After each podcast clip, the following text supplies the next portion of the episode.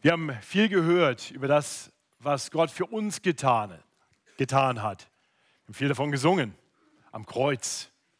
Wir haben über den Gott gesungen, der uns sieht und von ihm gehört.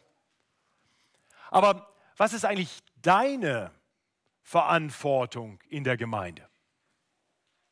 Und welche Rolle spielen dabei eigentlich die Ältesten und Pastoren? Um diese Fragen geht es in unserem heutigen Predigttext aus Epheser 4. Und ich will gleich vorneweg die Kernbotschaft einfach sagen. Dann habt ihr die schon mal klar und wisst, wie ihr sie wieder nachlesen könnt. Die steht nämlich im Gottesdienstblatt. Ähm, bei meinen Gliederungspunkten ist es typischerweise so, dass ich die versuche in einem Satz zu formulieren äh, und das dann nur aufteile in verschiedene Punkte. Von daher, wenn ihr nur das Fettgedruckte lest, dann habt ihr die Kernbotschaft. Da heißt es nämlich, der erhöhte Christus hat uns allen Gaben gegeben. Dabei dient die Gabe der Ämter zu unserer Zurüstung, sodass wir alle zur Erbauung der Gemeinde beitragen können. Mit dem Ziel der Einheit in der Erkenntnis, eines reifen Glaubens, des Schutzes vor Verführern und der Christusähnlichkeit das ist die Botschaft für heute. Also wenn ihr euch nichts anderes merken wollt und denkt, ich bin sehr müde und ich schlafe jetzt bei der Predigt, soll angeblich sehr gesund sein, gut, dann nehmt ihr das mit, habt ihr wenigstens das. Aber ich hoffe, ihr nehmt mehr mit. Letzte Woche haben wir diese Predigtserie durch die zweite Hälfte des Epheserbriefs begonnen. Ähm, dabei gehen wir durch die Kapitel 4 bis 6. Im Herbst haben wir schon die Kapitel 1 bis 3 betrachtet. Die Kapitel 1 bis 3 handeln davon, wie Gott uns in Jesus Christus mit sich selbst versöhnt und in seiner Gemeinde, in seinem Leib miteinander vereint hat. Ja, das ist die große Botschaft der ersten drei Kapitel des Epheserbriefs. Gott hat uns in seiner großen Gnade in Christus mit sich selbst versöhnt und uns miteinander vereint. Und in den Kapiteln 4 bis 6 kommt jetzt der Aufruf an uns, wie wir nun basierend auf dem, was Gott für uns getan hat, leben sollen. Ganz konkret, wie wir unserer Berufung entsprechend leben können und sollen.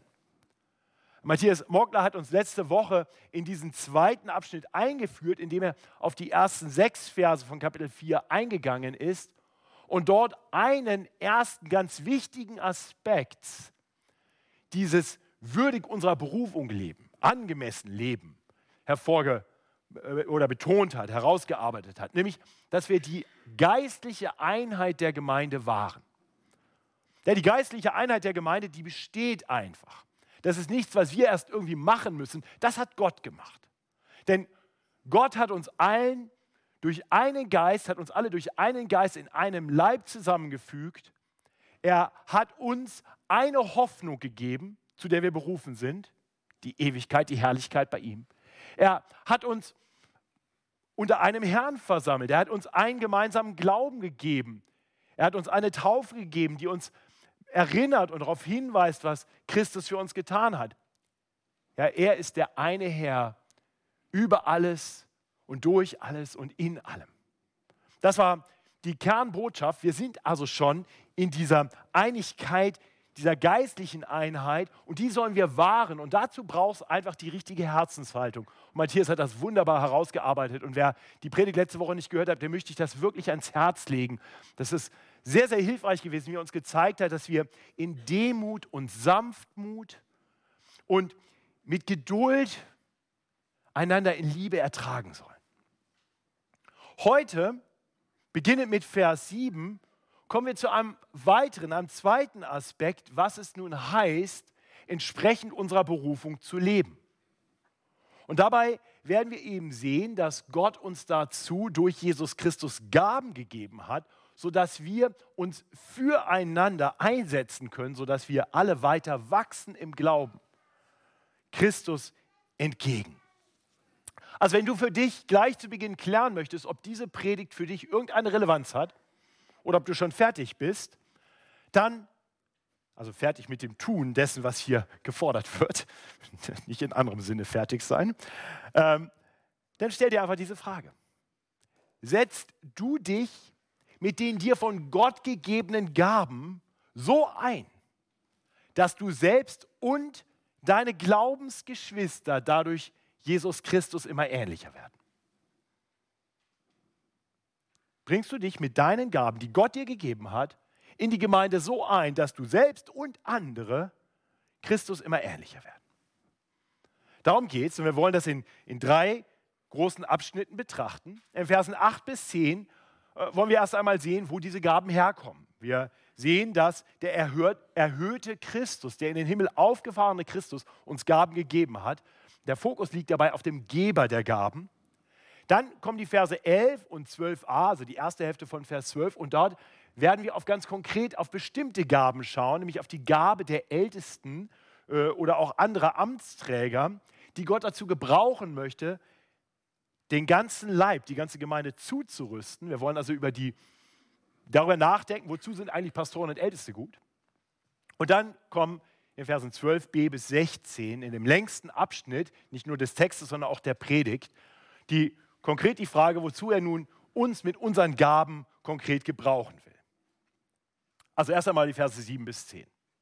Hier lesen wir davon, dass der Herr jedem Christen Gaben geschenkt hat. Ja, ich lese uns die Verse 7 bis 10. Epheser Kapitel 4, die Verse 7 bis 10. Einem jeden aber von uns ist die Gnade gegeben nach dem Maß der Gabe Christi. Darum heißt es, er ist aufgefahren zur Höhe und hat Gefangene mit sich geführt und hat den Menschen Gaben gegeben. Dass er aber aufgefahren ist, was heißt das anderes, als dass er auch hinabgefahren ist in die Tiefen der Erde. Der hinabgefahren ist, das ist derselbe, der aufgefahren ist über alle Himmel, damit er alles erfülle. Ja, wenn wir hier gleich zu Beginn lesen, dass am jeden von uns, von uns Christen, von denen in der Gemeinde Gnade gegeben ist, dann geht es hier nicht um die Gnade, von der wir in den ersten Kapiteln gelesen haben.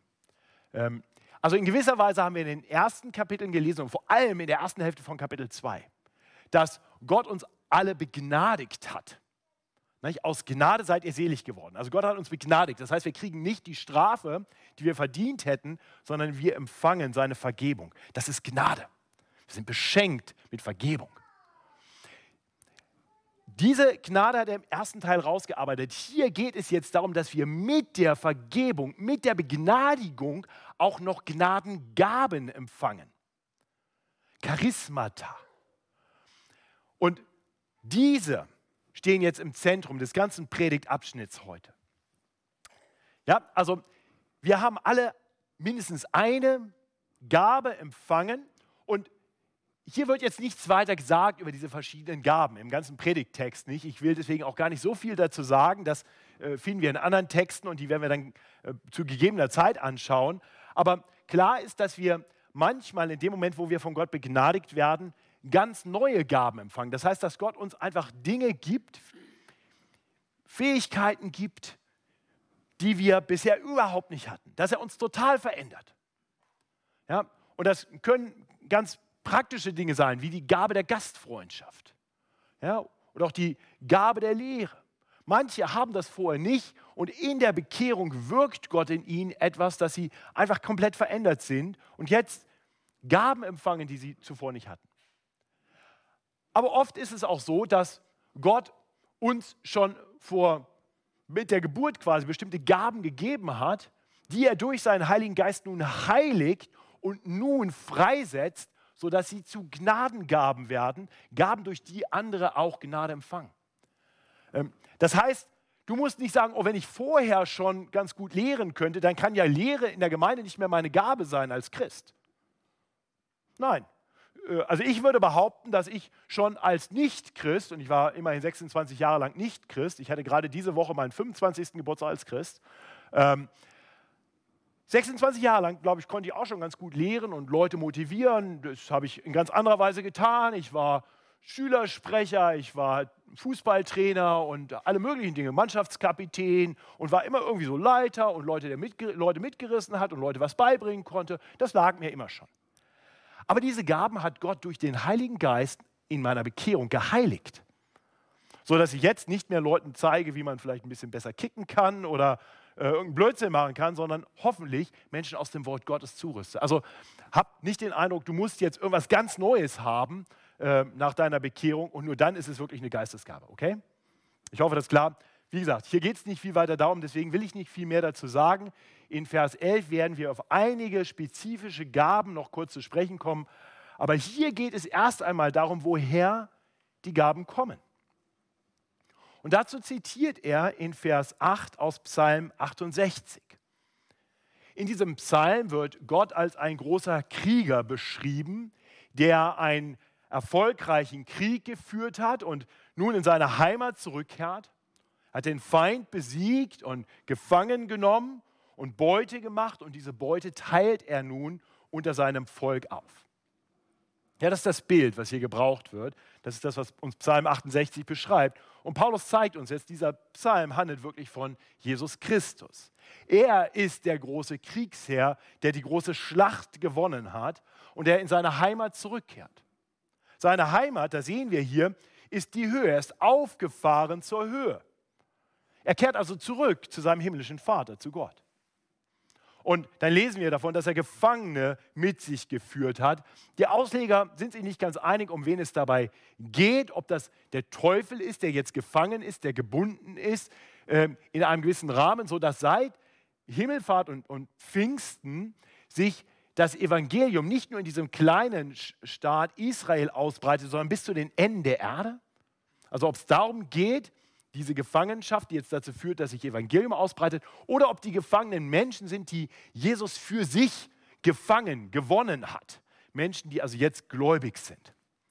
Äh, beides sind letztendlich Konsequenzen seines siegreichen Kampfes. Es ist klar, dass, dass durch Jesu Sieg am Kreuz er den Feind besiegt hat und Menschen dadurch für sich gewinnt.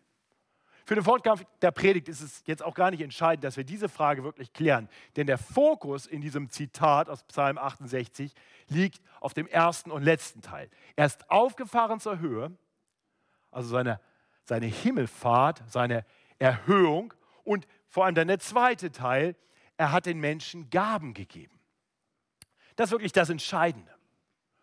Ja, also nach seiner Himmelfahrt, zehn Tage später, hat Jesus vom Vater Gaben gesandt, den Geist Gottes gesandt, durch den Menschen begabt werden. Und das sehen wir in der Bibel in aller Klarheit, wie seit diesem Tag Menschen durch den Geist erfüllt sind, durch den Geist befähigt sind, Dinge zu tun für Gott. Paulus erinnert uns also daran, das hat Christus getan, der erhöhte Christus indem er aus Psalm 68 zitiert. Und dann in den Versen 9 und 10 lenkt er unseren Blick noch mehr auf den Geber der Gaben. Er sagt also, der, der aufgefahren ist, der ist zuvor erniedrigt worden. Und er erinnert uns daran, dass Christus, bevor er uns Gaben gegeben hat und bevor er erhöht wurde, erst einmal sich erniedrigt hat. Er ist zu uns Menschen gekommen. Er ward uns Menschen gleich und er hat sich noch weiter erniedrigt. Nicht nur, dass er die, die himmlische Gegenwart, die Herrlichkeit beim Vater verlassen hat und in diese sündige, gefallene Welt gekommen ist, in aller Niedrigkeit, als Baby geboren, in ärmliche Umstände hinein. Nein, er hat sich noch weiter erniedrigt, bis hin zum Tode am Kreuz. So sehr hat er sich erniedrigt. Paulus ist wichtig, dass wir das im Blick haben bevor wir weiter über Gaben nachdenken. Und, und dann betont er noch einmal, dass der, der eben herabgekommen ist, niedergefahren ist, auch der Aufgefahrene ist, und zwar aufgefahren über alle Himmel, damit er alles erfülle. Und hier kriegen wir jetzt einen Blick nicht nur auf den Jesus Christus, der sich für uns erniedrigt hat, gedemütigt hat, der für uns gelitten hat und gestorben ist, sondern auch einen Blick auf den Herrn aller Herren, den König aller Könige, der aufgefahren ist über alle Himmel. Ihr Lieben, das sollten wir bedenken. Diesen Geber der Gaben sollten wir klar im Blick haben, mit allem, was er für uns getan hat, wenn wir über die Gaben nachdenken. Nicht? Ohne Jesu Erniedrigung, sein Sterben für Sünder wie dich und mich und ohne sein Überwinden des Todes und seine Auffahr sein Auffahren in den Himmel hätten wir nicht nur keine Gaben, wir wären noch komplett verloren. So wie Epheser 2, Vers 1 uns deutlich sagt, wir wären noch tot durch unsere Übertretungen und Sünden. Ich hoffe, dir ist das klar. Du bist von Jesus Christus teuer erkauft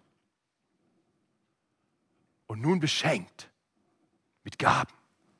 Und das Wissen darum, was er für dich getan hat, sollte nun prägen, wie du nun mit dem, mit dem umgehst, was er dir gegeben hat. Und das bringt uns zu Vers 11. Denn hier sehen wir, dass Paulus in gewisser Weise etwas einschiebt. Er, er schiebt ein den Verweis darauf, dass es einige konkrete Gaben gibt, die zusammenhängen mit bestimmten Ämtern, die der erhöhte Christus gegeben hat, eingesetzt hat.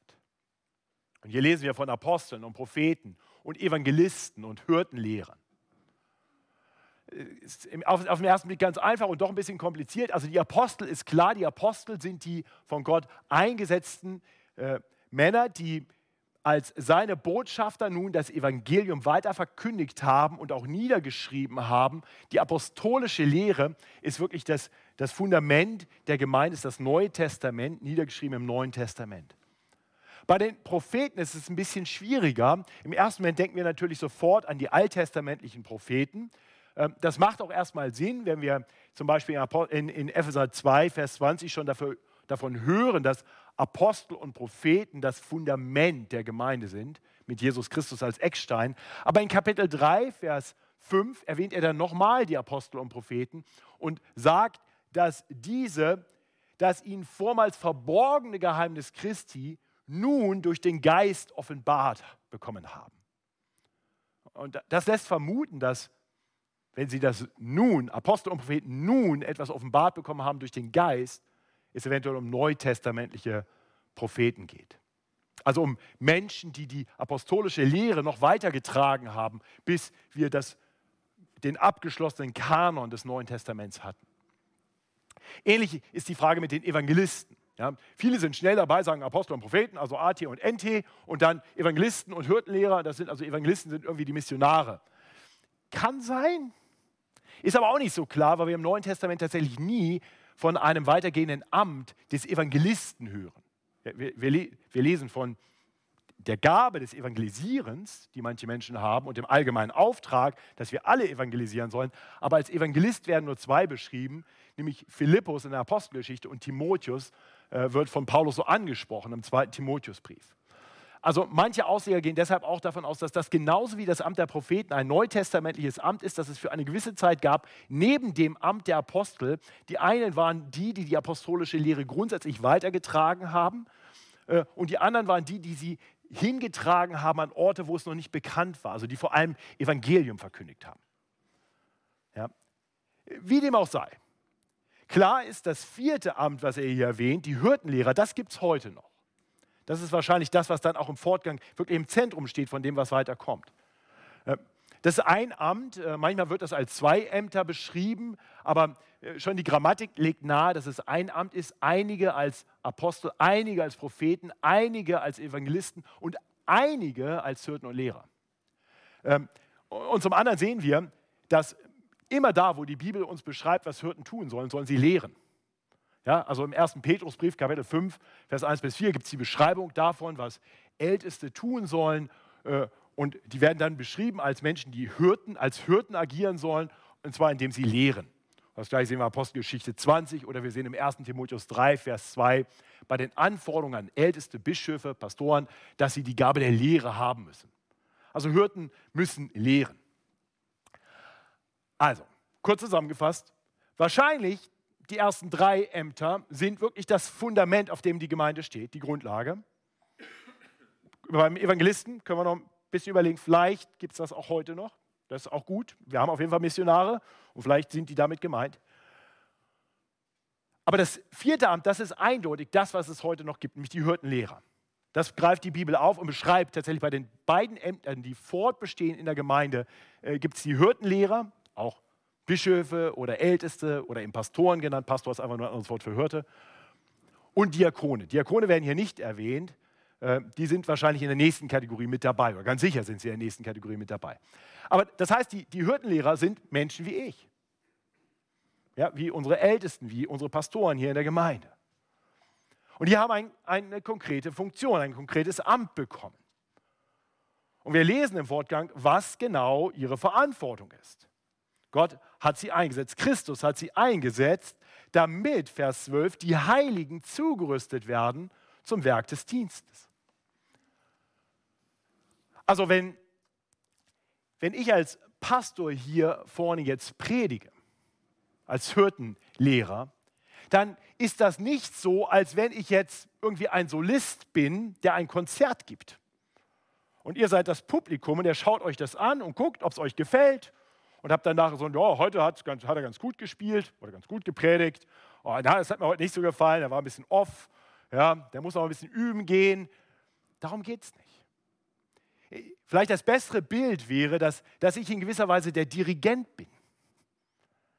Und ihr alle seid Teil des großen Orchesters. Und jeder hat von Gott ein Instrument bekommen und soll das nun einsetzen, so dass das große Ganze davon profitiert. Macht das Bild ein bisschen Sinn? Ich hatte erst eine Sportanalogie, aber dann dachte ich, habe ich so oft, probiere es mal mit Musik, auch wenn ich davon keine Ahnung habe. Aber ich hoffe, ihr versteht, was ich damit sagen will. Das heißt, mein Job, der Job eines Predigers, ist nicht eine gute Performance abzuliefern, damit das Publikum sich daran erfreut.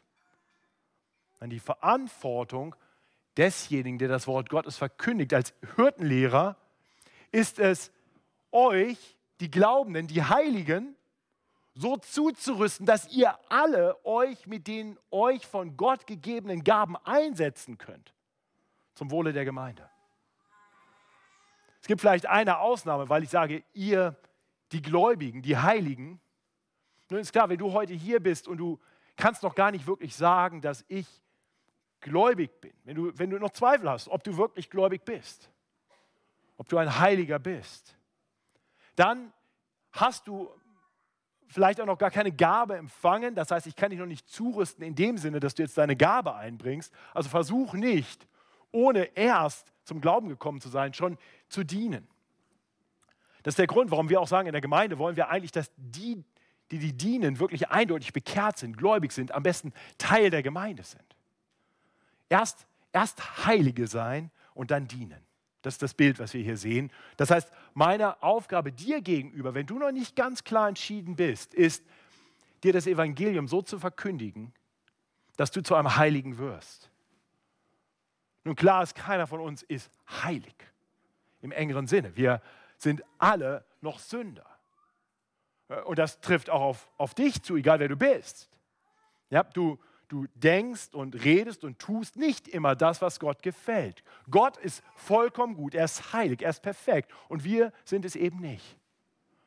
Und deswegen können wir vor diesem Gott, der uns geschaffen hat, um ihn zu reflektieren, ihn wiederzuspiegeln. Wir sind in seinem Abbild geschaffen, um ihn abzubilden. Aber wir machen das nicht gut, weil wir eben nicht so heilig sind, wie er heilig ist. Und wir wollen das oft auch nicht. Wir rebellieren gegen ihn und das gefällt Gott nicht. Und deswegen stehen wir alle unter Gottes gerechtem Gericht. Aber Gott will uns nicht einfach richten, sondern Gott ist ein Gott der Gnade. Und deswegen hat er seinen eingeliebten Sohn in diese Welt gesandt, damit Jesus Christus für uns das heilige Leben lebt, was wir nicht gelebt haben, und dann den Tod stirbt, den wir verdient gehabt hätten, weil wir nicht heilig sind. Und was du zuallererst verstehen musst, ist genau das. Was Jesus Christus getan hat, damit du heilig sein kannst. Nicht in dem Sinne, dass du nie wieder was Falsches tust und sagst, das tun wir alle. Sondern in dem Sinne, dass du durch den Glauben zu Jesus Christus gehörst. Er dein Herr ist und wenn Gott dich anschaut, sieht er Jesus Christus, der für dich perfekt gelebt hat. Er sieht sein perfektes Leben auf dich gelegt und deine Schuld auf ihn gelegt, sodass du heilig vor Gott stehst. Allein durch den Glauben. Okay, also wenn du dazu noch Fragen hast, dann bitte komm auf mich zu, lass uns reden. Das ist das Wichtigste, was du verstehen kannst. Das ist die grundlegende Gnade, die wir alle brauchen. Und wenn du das erkannt hast, dann kommst du weiter unter Gottes Wort, nicht um dich immer wieder neu zu bekehren, sondern um zugerüstet zu werden, um dann mit deinen Gaben besser dienen zu können. Lieber Christ, hörst du so auf die Verkündigung der Hirtenlehre?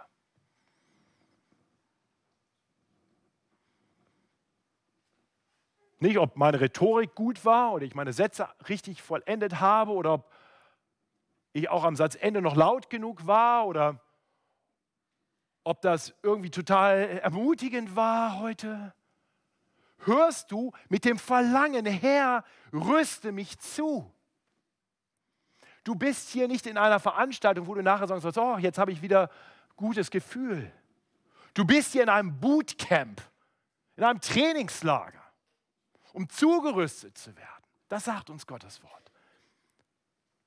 Zugerüstet werden zum Werk des Dienstes. Und das bringt uns zum dritten Punkt. Denn in Versen 12b bis 16 erklärt uns Paulus, mit welchem Ziel wir nun dienen sollen, das Werk des Dienstes ausüben sollen.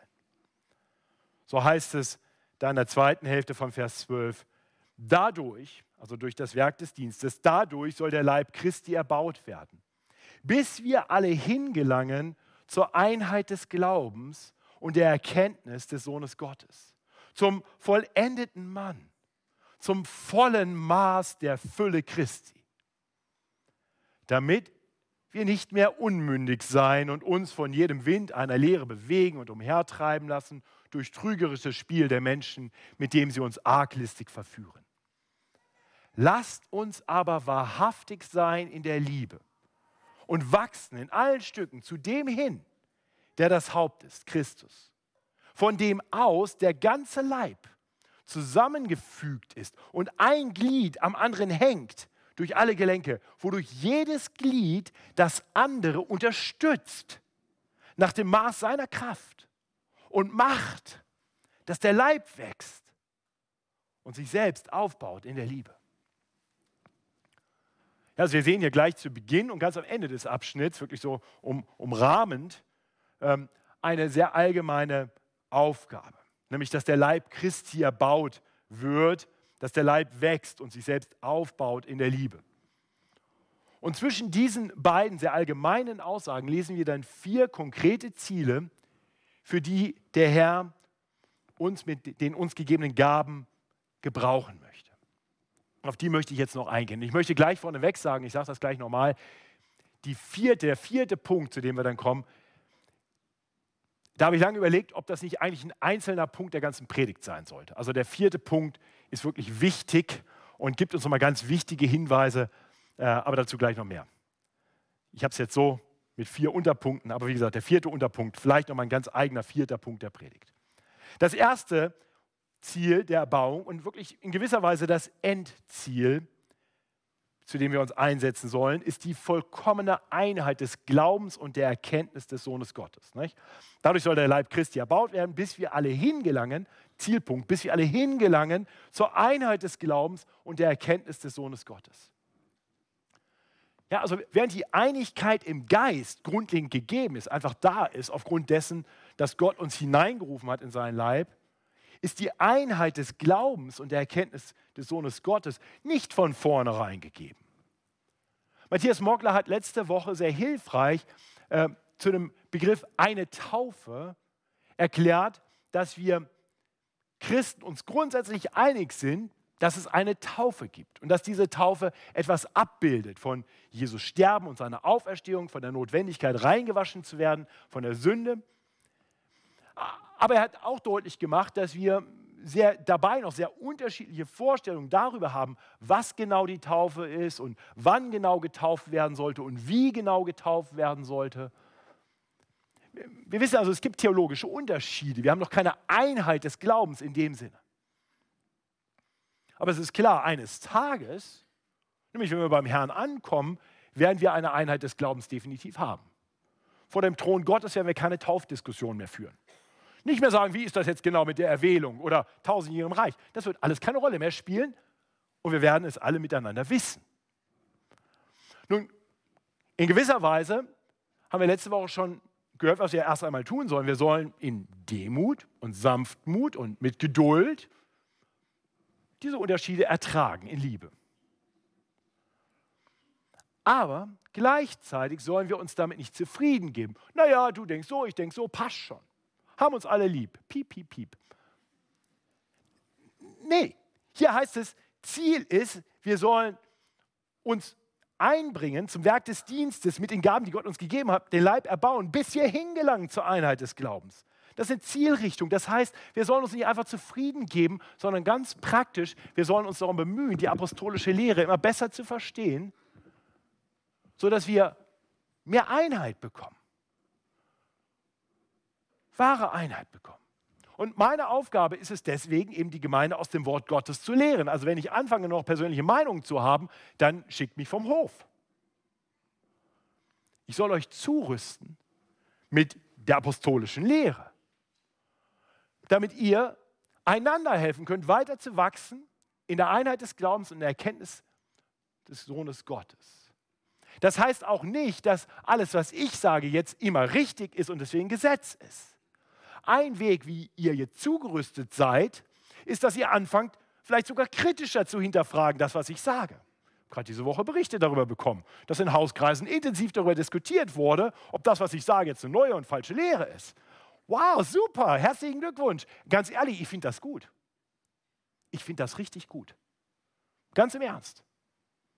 Weil das zeigt mir, dass ihr so zugerüstet seid, dass ihr die Bibel aufmacht und inzwischen so viel Klarheit darüber habt, dass die Bibel die Wahrheit ist und auch so viel grundsätzliches Bibelverständnis habt und ein solches Verlangen habt, Gottes Wort besser zu verstehen, dass, dass ihr nicht nur zugerüstet worden seid, sondern auch anfangt kritisch zu hinterfragen. Und das ist genau das Ziel. Und dann reden wir drüber und dann werden wir hoffentlich weiter wachsen in der Erkenntnis. Und das wird die Einheit stärken. Also ein kritisches Hinterfragen zerstört nicht die Einheit, solange wir das in Demut und Sanftmut und Liebe tun. Das ist gut und richtig. Und so führen wir die Diskussion weiter. Wir führen sie in den Hauskreisen, wir führen sie in der Bibelstunde. Wir haben gerade jetzt am Donnerstag eine Bibelstundenserie begonnen durch das Buch Richter. Herzliche Einladung. Auch das ist ein super Ort, da kann man nämlich Fragen stellen, nicht nur bei der Predigt, wo man zuhören muss und vielleicht mitschreiben darf, da darf man Fragen stellen. Ähm, Donnerstag 19 Uhr, super Gelegenheit. Hauskreise. Aber auch einfach Zweierschaften, Mentoring, in der Seelsorge, auch dort sprechen wir einander Wahrheit zu, um zu wachsen in der Erkenntnis des Sohnes Gottes. Oder ganz einfach geistliche Gespräche, die wir führen können. Mit den Kindern beim Mittagessen, die wir führen können mit unserem WG-Mitbewohner oder in welchen Situationen auch immer sich solche Möglichkeiten ergeben. Vielleicht beim Kaffee nachher noch unten im Foyer. Also das erste große Ziel ist, dass wir so zugerüstet werden, dass wir einander erbauen und dann hinkommen immer mehr zur Erkenntnis.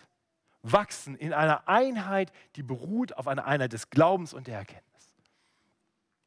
Das zweite hängt wirklich damit ganz eng zusammen, nämlich das äh, vielleicht davor liegende Ziel erst einmal grundsätzlich ist, dass wir hinkommen zu einem reifen Glauben. Ja, das sehen wir im Fortgang von Vers 13 und dann zu Beginn von Vers 14.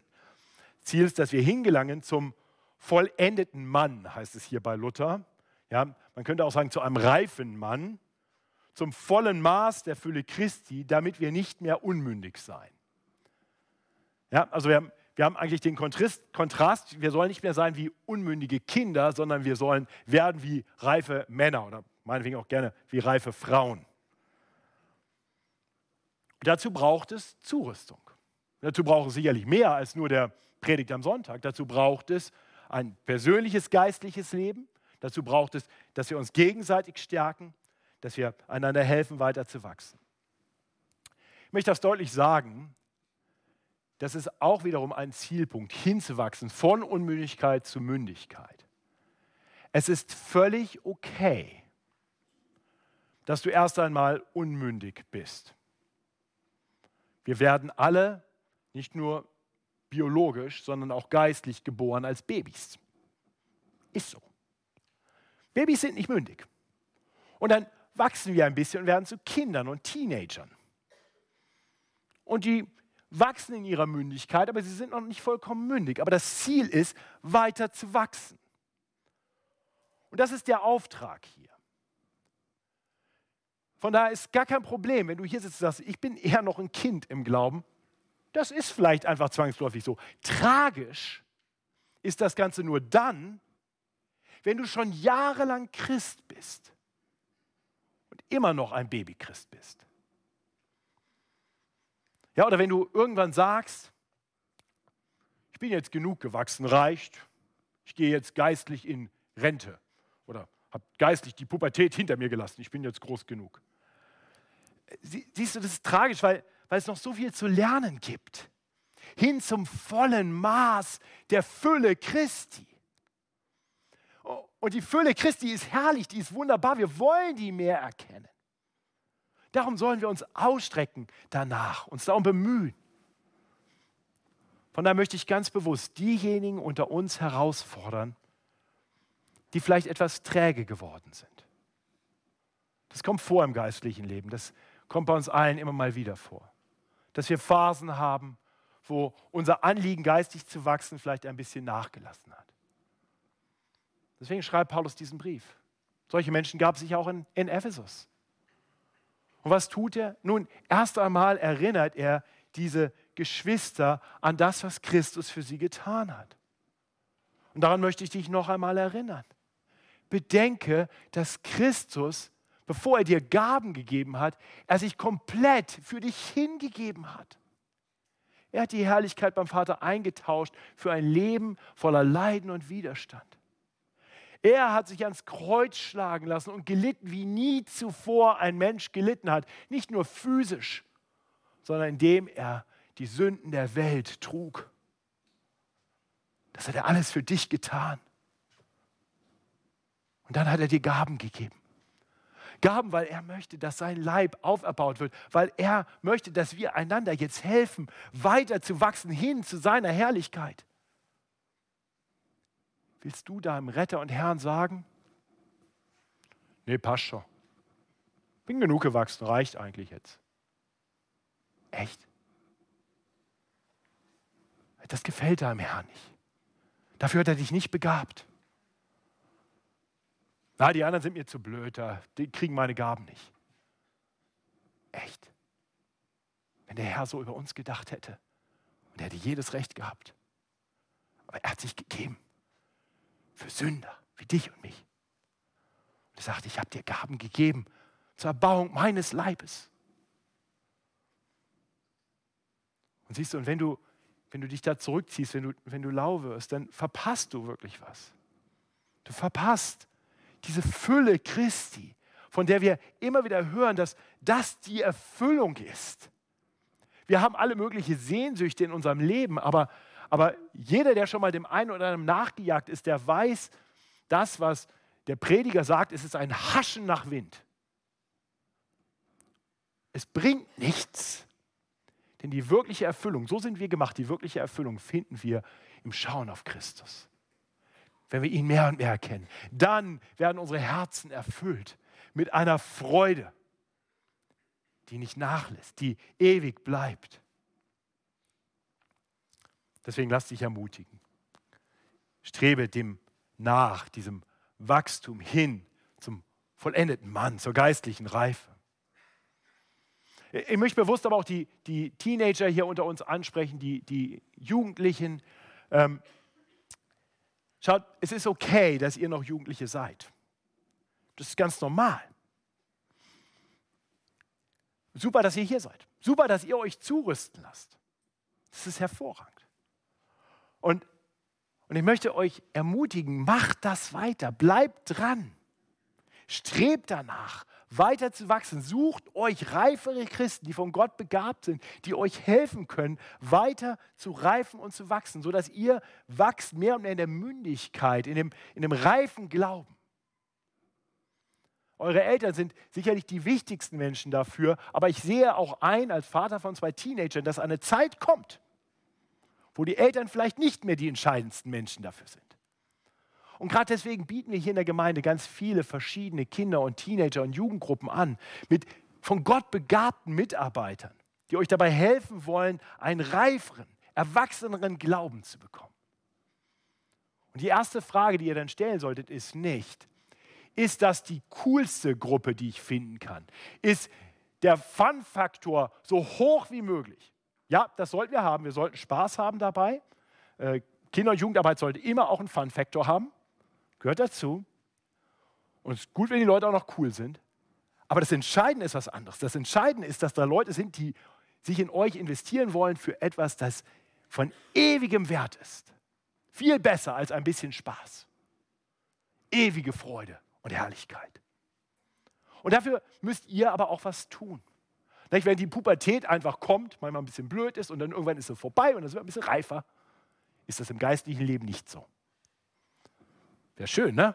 Oh, jetzt bin ich in der geistlichen Pubertät, kriege ein paar geistliche Pickel und dann bin ich groß. Nee, du musst dich engagieren.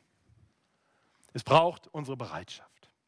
Also egal wer du bist, egal wie alt du bist, mach konkrete Pläne. Das ist eine Anwendung für uns alle. Mach konkrete Pläne. Wie du selber im Glauben weiter wachsen willst, wie du reifen willst. Mach konkrete Pläne, was du tun willst, um im Glauben weiter zu wachsen. Und zweitens, mach konkrete Pläne, wie du dich einbringen willst in den Leib Christi, um anderen dabei zu helfen, weiter zu wachsen. Okay? Kleine Hausaufgabe zum Mitnehmen. Ist ja Zurüstung, ist ja nicht Entertainment hier. Vielleicht schreibst du es mal auf. Was möchtest du tun, um weiter zu reifen im Glauben? Und was möchtest du tun, damit durch die Gaben, die Gott dir gegeben hat, andere im Glauben wachsen können? In Vers 14, das ist der dritte Punkt, erwähnt Paulus einen ganz wichtigen Grund, warum es wirklich nicht nur optional ist, geistlich mündig zu werden, sondern elementar wichtig. Nämlich damit wir geschützt sind vor Verführung durch falsche Lehren und falsche Lehrer. So heißt es hier, damit wir nicht mehr unmündig sein und uns von jedem Wind einer Lehre bewegen und umhertreiben lassen durch trügerisches Spiel der Menschen, mit dem sie uns arglistig verführen. Ihr Lieben, wir dürfen uns nichts vormachen.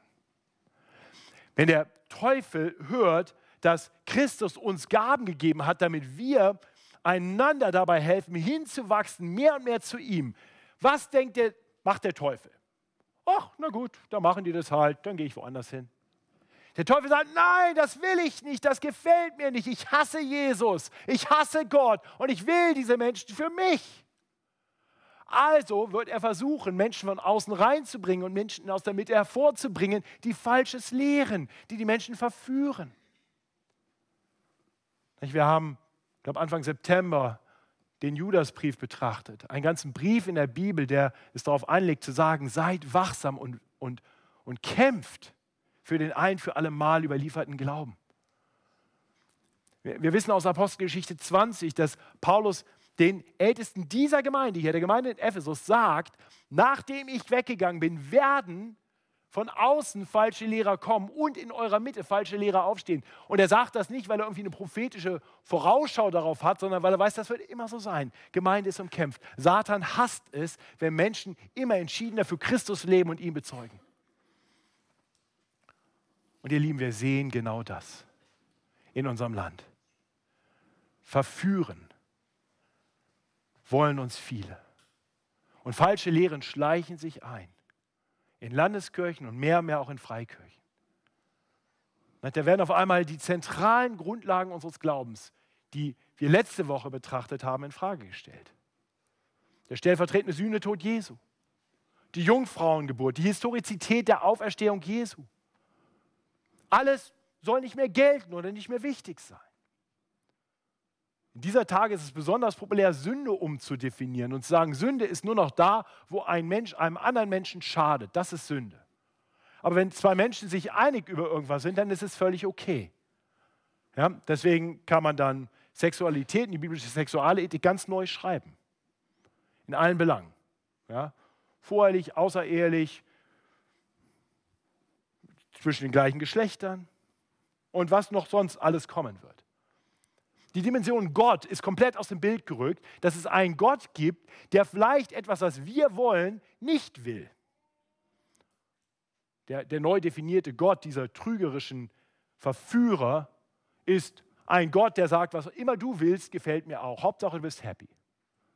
Seht ihr, das schleicht sich ein und wir brauchen Schutz vor dieser Verführung. Und wir, wir sollten einander helfen. Wir sollten nicht einfach nur sagen, oh, schade, dass der jetzt wieder weggegangen ist oder dass die jetzt so lebt oder so. Wir, wir sind dafür da, dass wir aufeinander Acht haben, einander beschützen.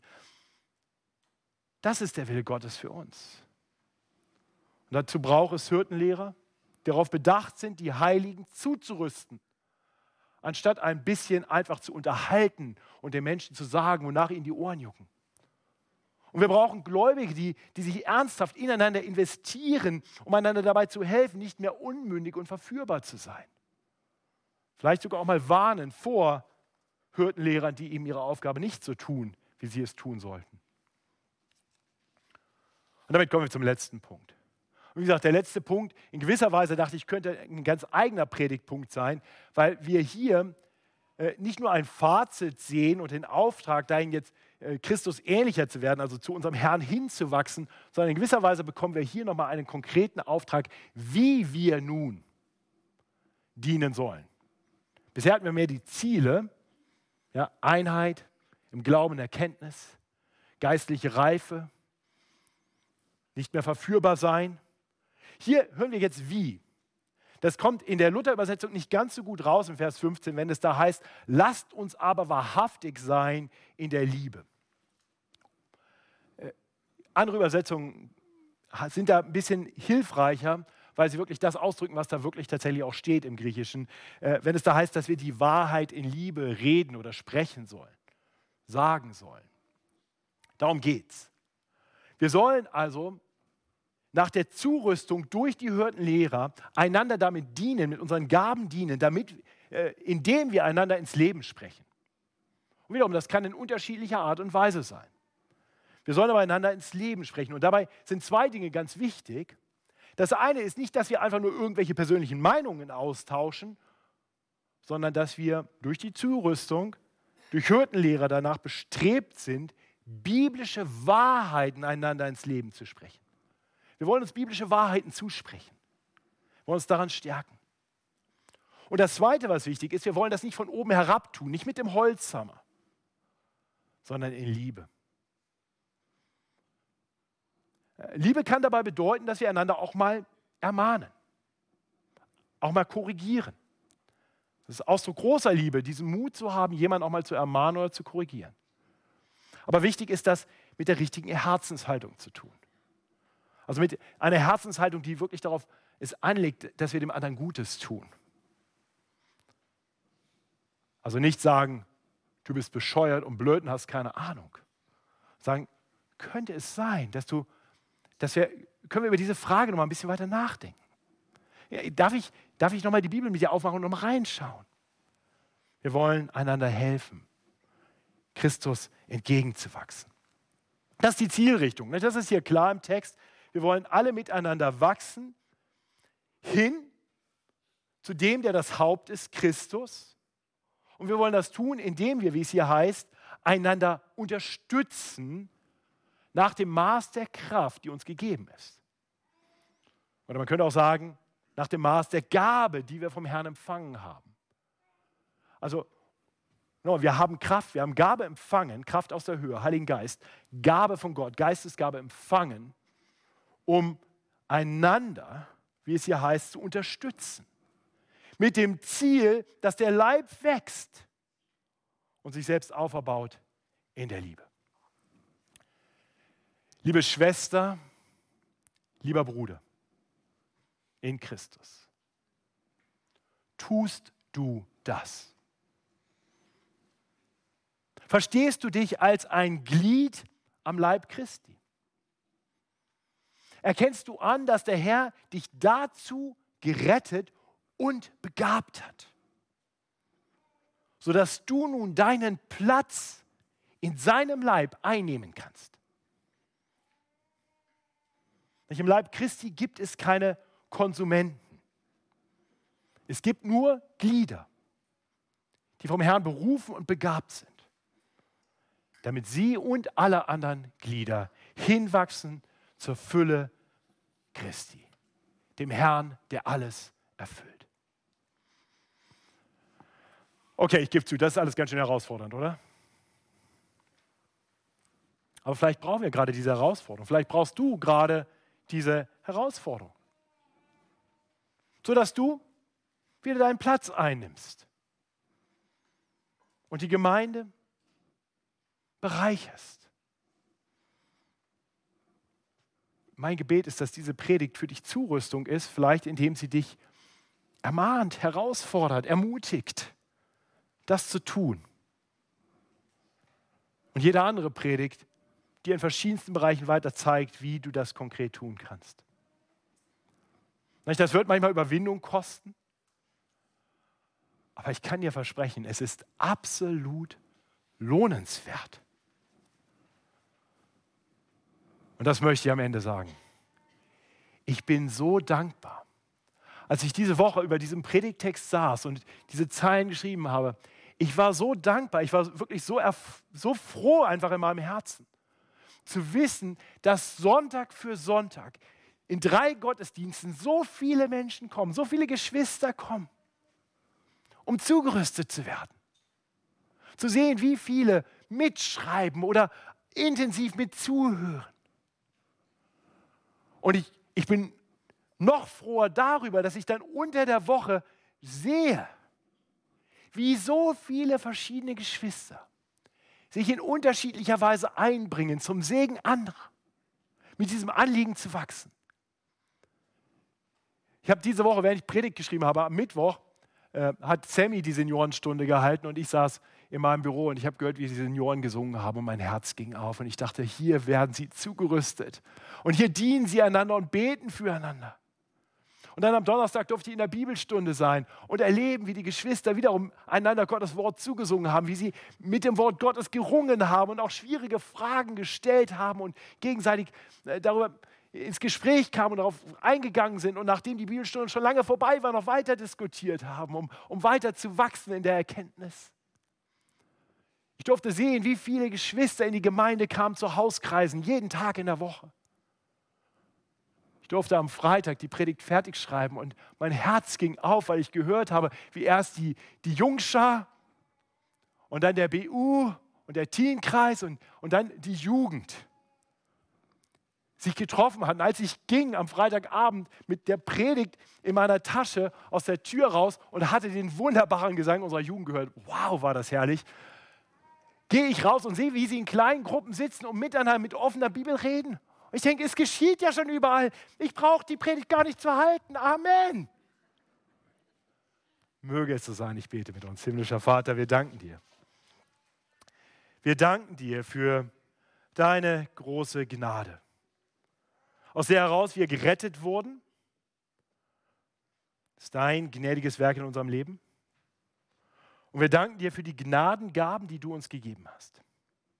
Herr, vergib uns, dass wir manchmal unsere Gnadengaben nicht einbringen in deinen Leib, um einander zu erbauen. Vergib uns, dass wir manchmal träge werden und nicht das tun, wozu du uns berufen hast. Auch in unserem eigenen Leben nicht streben nach Wachstum. Aber danke, dass du ein Gott der Gnade bist und dass wir bei dir jeden Tag neu anfangen dürfen. Und so bitte ich dich, dass du uns hilfst, weiter zu wachsen. Hilf mir und den anderen, die in dieser Gemeinde Verantwortung tragen, als Hirtenlehrer treu zu sein, dass wir nicht uns selbst ins Zentrum stellen, sondern dich und dein heiliges Wort, dass wir darauf bedacht sind, dass wir nur Werkzeuge sind in deiner Hand, um andere zuzurüsten. Herr, und ich bete für einen jeden von uns, dass du uns hilfst, treuer zu sein mit den Gaben, die du uns gegeben hast sodass wir selber wachsen und wir anderen helfen, dabei dir ähnlicher zu werden. Und möge all das geschehen zum Lobpreis deiner Herrlichkeit, zu deiner Ehre. Denn du bist es würdig, angebetet zu werden. Du, der Herr, der über allen Himmeln thront und über alles und alles erfüllt. Amen.